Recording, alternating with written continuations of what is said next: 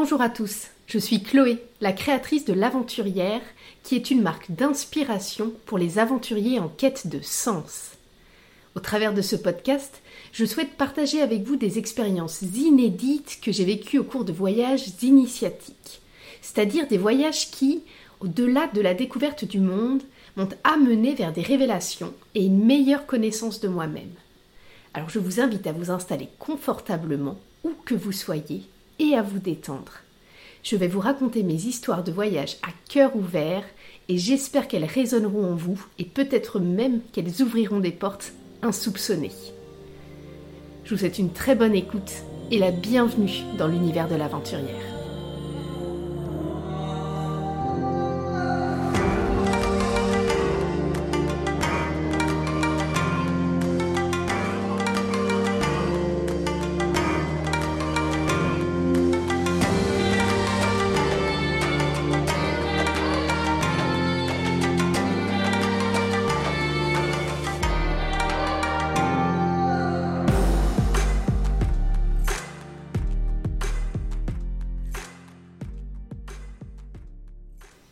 Dans ce nouvel épisode, j'avais envie de vous parler d'un sujet euh, très très très précieux à mes yeux, qui est le voyage initiatique.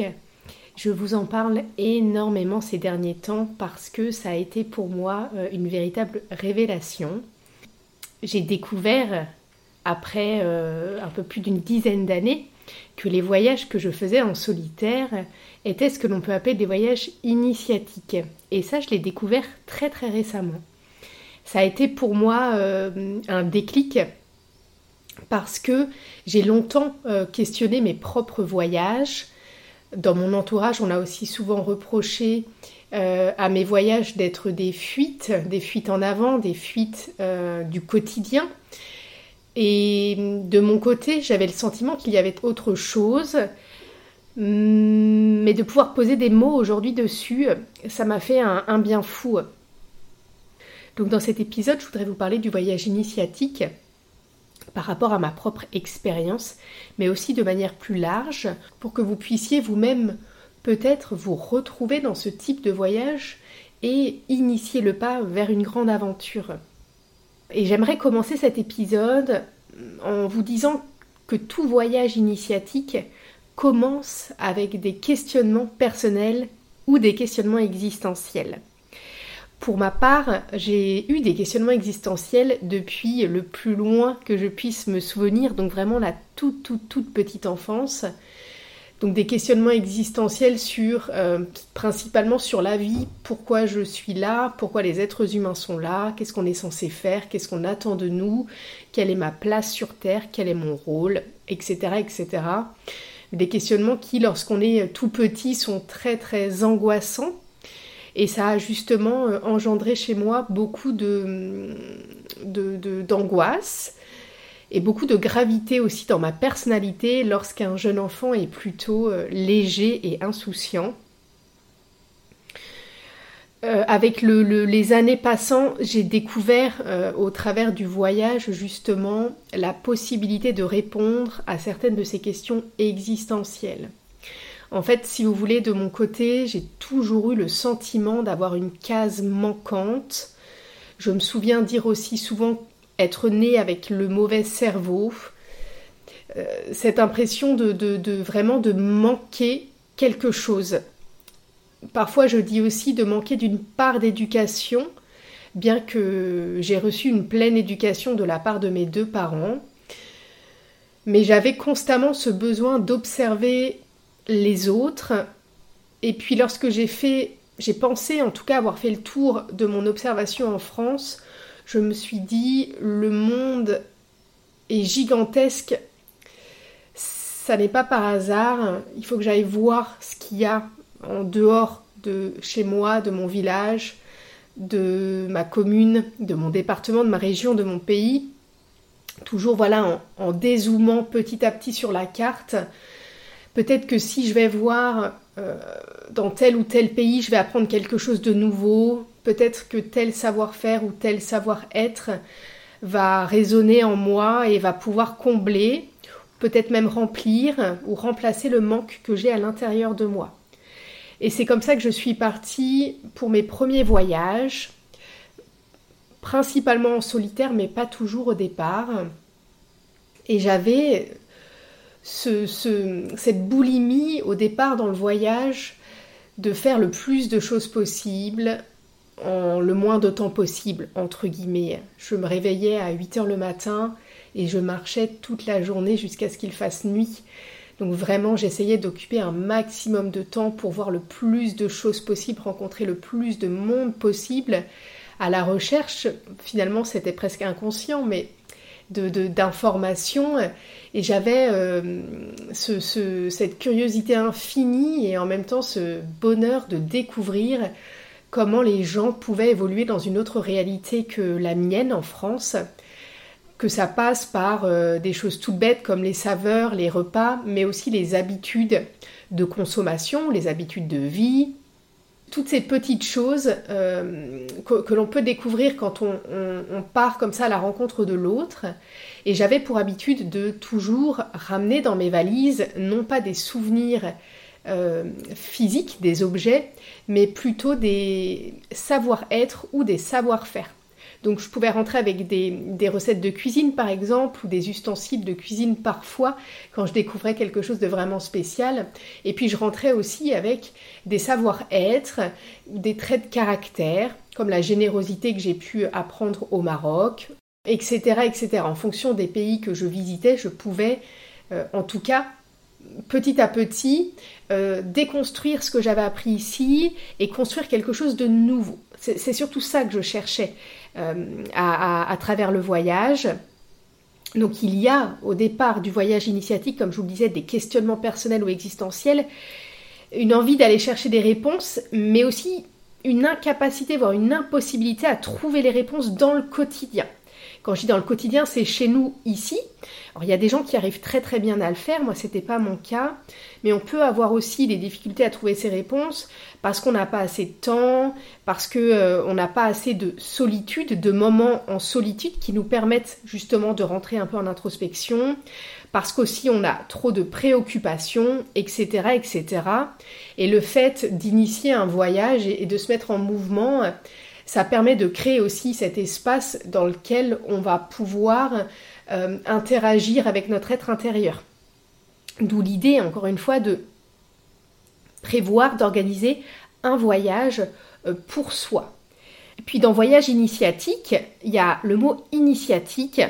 D'ailleurs, je trouve que c'est vraiment un très très joli mot qui nous fait penser au parcours initiatique, euh, ces séries d'épreuves euh, que l'on peut faire, des rites, presque des rites d'épreuves que l'on peut faire, euh, qu'il faut passer, dépasser, qui apportent une plus grande maturité.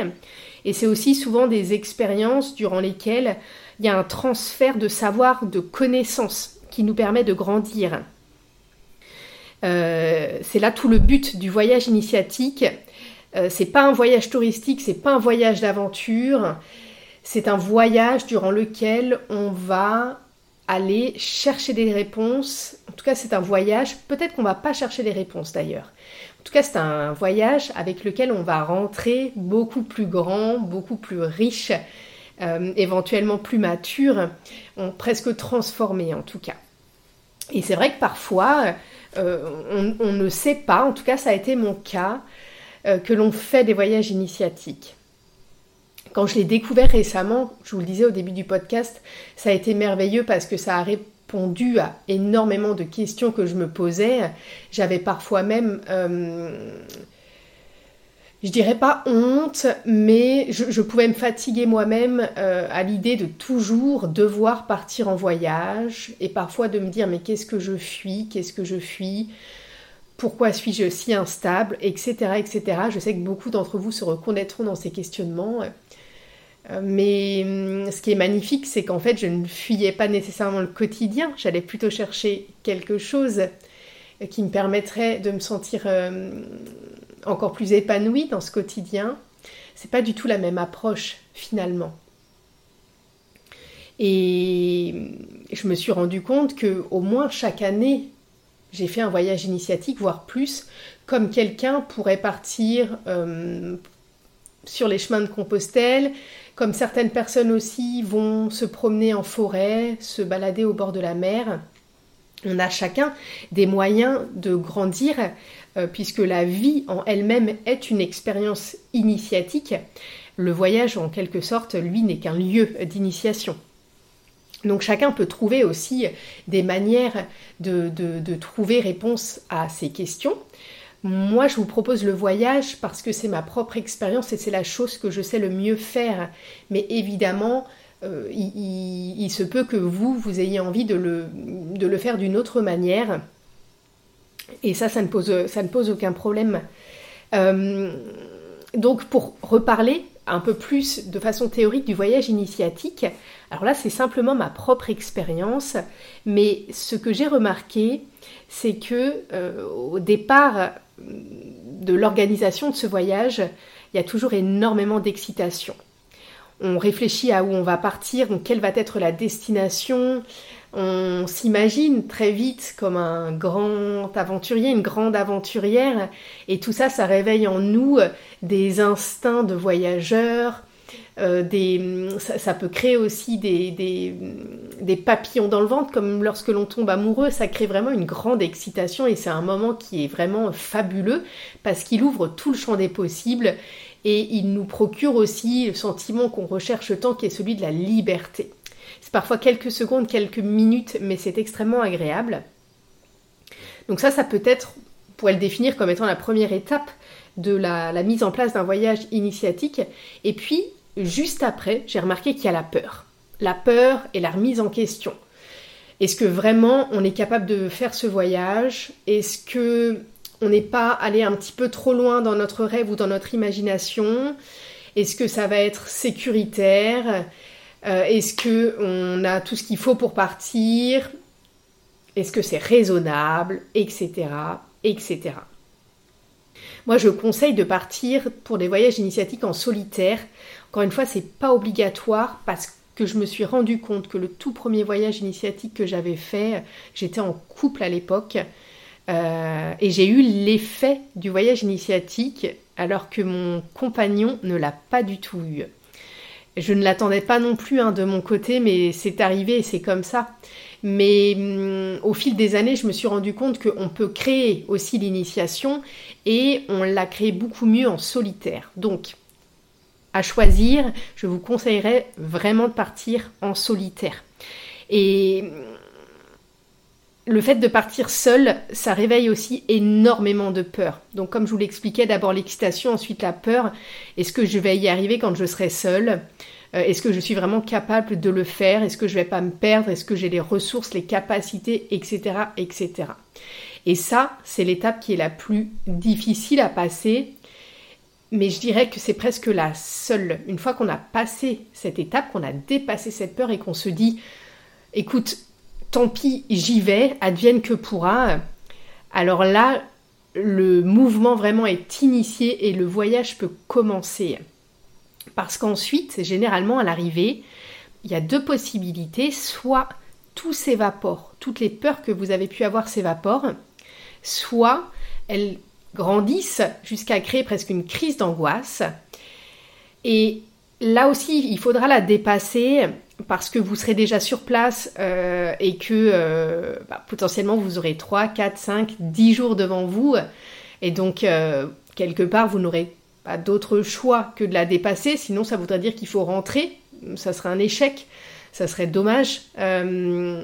mais généralement cette crise d'angoisse, elle dure vraiment, vraiment pas longtemps. Et si toutefois elle arrive, parce que, en tout cas pour ma part, parfois elle se présente et parfois j'ai juste à mettre le pied dans l'avion, encore en France, que tout s'évapore et, que je ressens déjà un apaisement. Donc c'est vraiment très différent et puis en fonction de chacun aussi.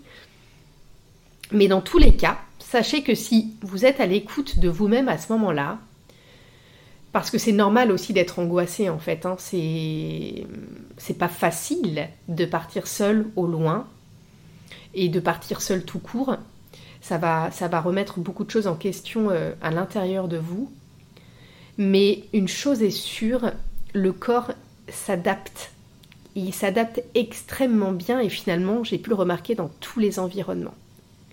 Et à force d'adaptation, l'esprit, lui, va lâcher prise parce qu'en fait, il n'aura plus le choix. Et puis, si vous remarquez aussi bien, euh, finalement, l'esprit peut, quand on est dans un état de détente, en tout cas, on, a cette volonté-là, euh, l'esprit va suivre le corps parce que c'est le corps qui hum, émet les signaux principaux.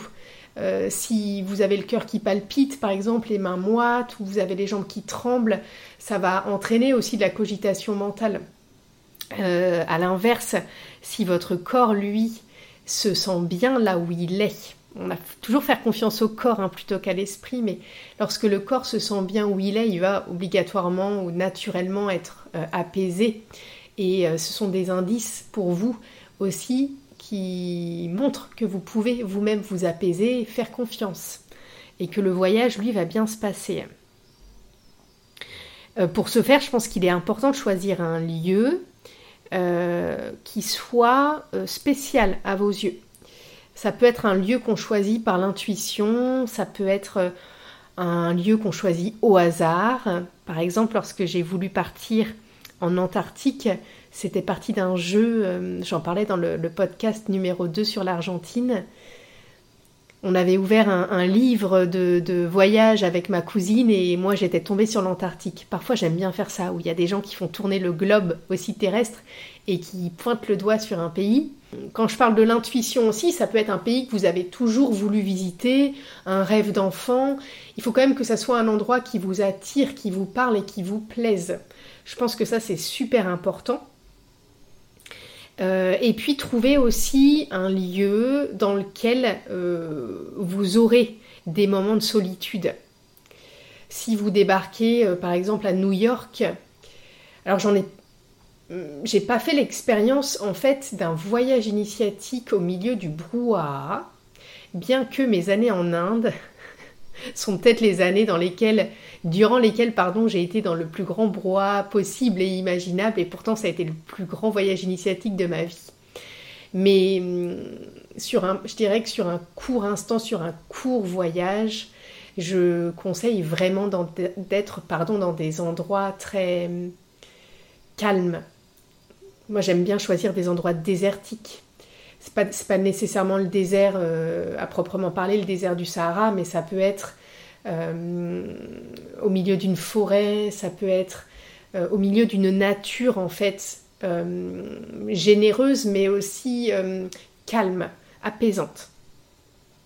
Parce que vous allez à ce moment-là vous retrouver face au silence et aussi face à vous-même, et tout ça en fait, ça entraîne l'esprit l'introspection. C'est assez automatique en fait. Si vous êtes au milieu de New York, de Madrid ou, d'une grande ville, vous allez avoir plein de distractions et vous aurez très naturellement, et c'est normal, envie d'aller peut-être voir des musées, d'aller déambuler dans les rues, etc.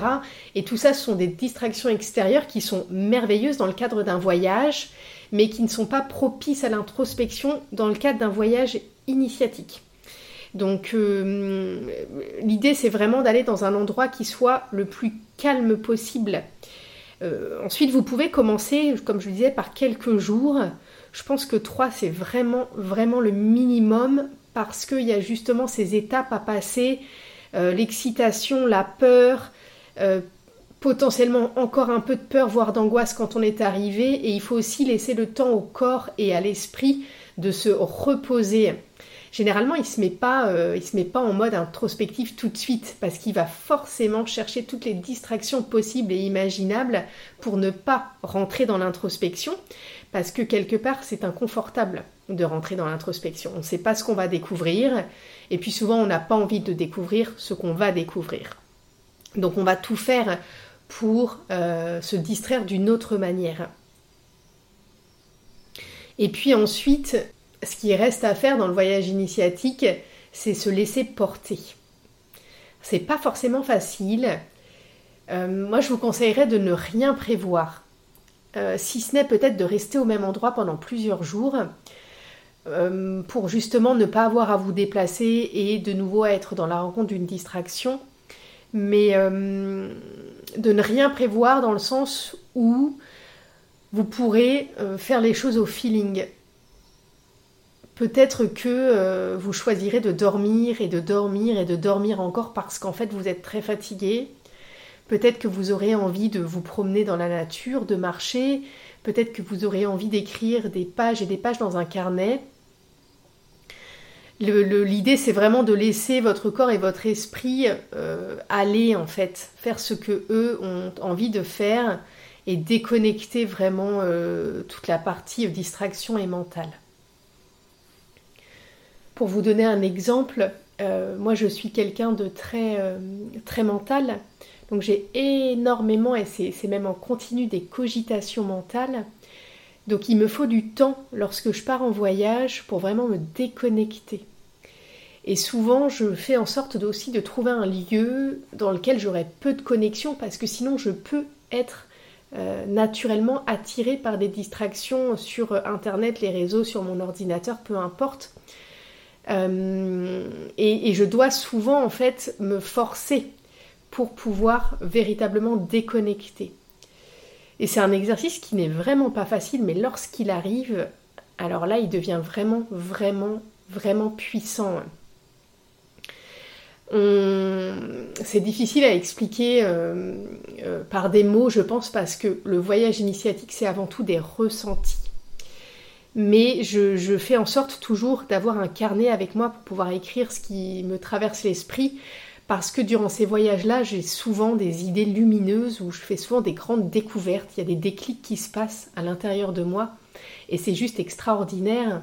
Et lors de mon dernier voyage au Maroc, par exemple, j'ai eu un... Alors c'est rigolo parce que c'était finalement pas dans la période introspective que j'avais bien organisée sur trois jours dans un endroit désertique, etc.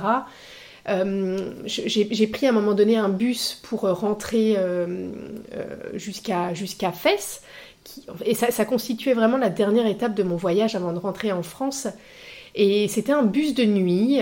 J'avais les deux sièges pour moi, ce qui était génial parce que j'ai pu me m'allonger entre guillemets et je me suis mise face à la fenêtre. Vous savez, dans les bus, les fenêtres, elles sont gigantesques.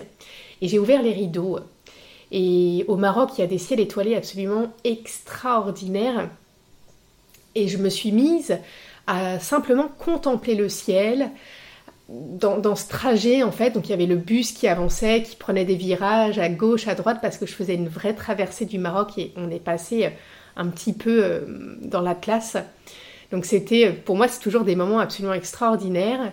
Et hum, vous voyez, à ce moment-là, j'attendais pas ou je cherchais pas particulièrement à rentrer en introspection, mais c'est venu tout naturellement parce que j'étais dans un endroit calme. Je pouvais voir le, j'allais dire, le paysage défiler. Finalement, je voyais les étoiles défiler parce qu'il faisait nuit. Et tout ça, ça me poussait vraiment à une contemplation qui était telle. C'était un moment absolument merveilleux. Et hum, dans ces moments-là, l'esprit ne s'arrête pas, il continue bien sûr à divaguer dans, des pensées, etc.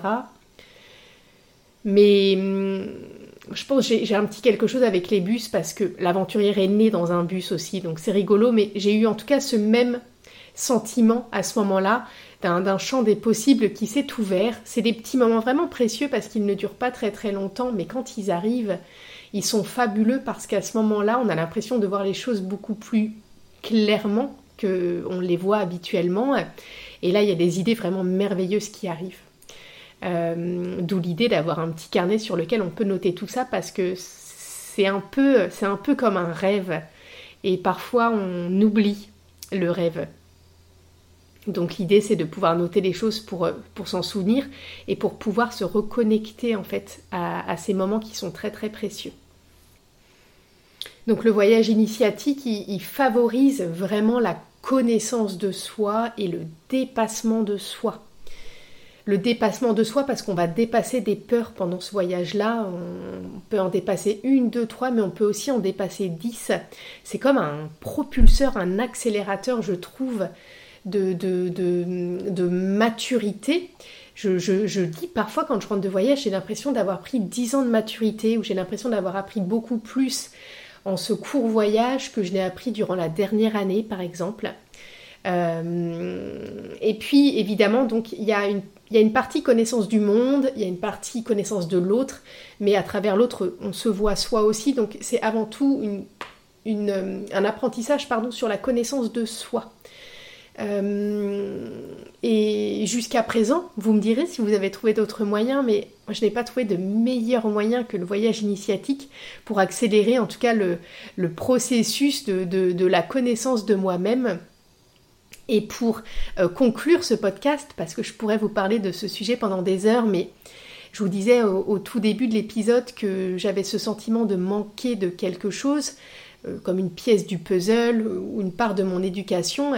Et je me rends compte que durant ces dix années de voyage, j'ai euh, petit à petit rempli euh, la case qui était manquante. Alors elle est loin d'être comblée aujourd'hui. et je pense qu'il faudra d'autres voyages ou d'autres expériences de la vie pour pouvoir peut-être réussir à la combler si toutefois un jour j'y arrive mais en allant justement euh, à la rencontre de l'autre, à la rencontre des autres cultures, savoir-faire et avant tout ou inconsciemment, indirectement à la rencontre de soi-même dans le cadre des voyages comme euh, ceux que j'ai pu faire et donc ces voyages initiatiques, on vient répondre aux questions qui sont euh, à l'intérieur de nous, de la plus petite à la plus grande question. Et ça, c'est obligatoire, et ça fonctionne presque à tous les coups. Donc je vous souhaite à vous aussi de vivre des voyages initiatiques. Je vous invite vraiment, si ça vous parle même un tout petit peu, si ça réveille quelque chose en vous, de vous poser la question, de prendre le temps de réfléchir à ça, de voir où est-ce que vous aimeriez aller, qu'est-ce que vous aimeriez vous offrir aussi, dans, quel endroit, dans quelles circonstances, dans quel environnement. Et je vous invite sincèrement à vous faire ce beau cadeau. Pour moi, c'est vraiment la plus belle chose qu'on puisse s'offrir, la connaissance de soi. Donc je ne peux que vous encourager à, orienter et organiser votre premier voyage initiatique. Et je serai très heureuse de vous y aider si vous avez des, questions. N'hésitez pas à me, contacter en, en, messagerie privée sur les réseaux Facebook ou sur euh, Instagram. Je vous répondrai avec grand plaisir. Je vous souhaite une magnifique journée et de beaux voyages d'initiatiques à venir. À bientôt.